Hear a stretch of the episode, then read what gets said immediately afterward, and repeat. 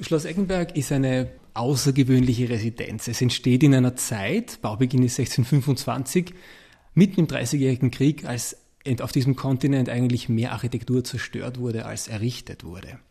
Eckenberg ist auch aufgrund seiner Auftraggeber, der Fürsten von Eckenberg, ein besonders ambitioniertes und persönliches Residenzprojekt.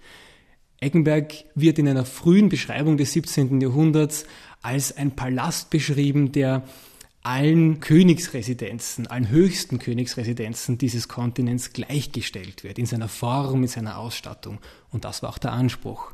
Dieses Haus sollte als Residenz der neuen fürstlichen Familie Eckenberg dienen, aber gleichzeitig auch den zeremoniellen Standards des Kaiserhauses im frühen 17. Jahrhundert dienen.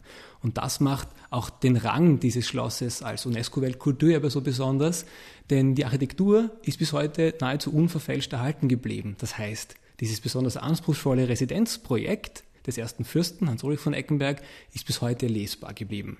Seine Architektur, seine Fassaden, seine Wegeführungen und die großen Prunkraumfolgen, die sich ähm, in diesem Schloss erhalten haben. Hans Ulrich von Eggenberg war ein enger Vertrauter Kaiser Ferdinands II. Als er sein Schloss plante, hoffte er, der Kaiser werde ihm hier einen Besuch abstatten, sagt der Leiter von Schloss Eggenberg, Paul Schuster.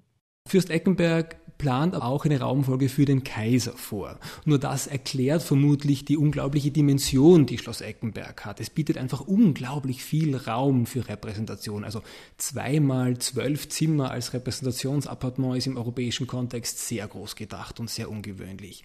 Nun, Fürst Eggenberg stirbt, bevor dieses Haus zur Gänze fertiggestellt ist und zu diesem kaiserlichen Besuch, nämlich zum Besuch oder Aufenthalt von Kaiser Ferdinand II. in Eggenberg kommt es auch nie, aber sein Enkelsohn, die dritte fürstliche Generation, erreicht dann, dass ähm, Kaiser Leopold I., seine zweite Frau, hier in Graz heiratet und durch seine verwandtschaftlichen Verbindungen erreicht äh, Johann Seifert von Eckenberg, dass die kaiserliche Braut und ihre Mutter hier in Schloss Eckenberg die Nächte vor der Hochzeit, vor der Zeremonie absteigen und verbringen, nämlich in den großen Appartements, in den Raumfolgen im zweiten Stock. Also Eckenberg erlebt dann im 17. Jahrhundert doch den Moment, als es für wenige Tage Residenz der zukünftigen Kaiserin genutzt wird.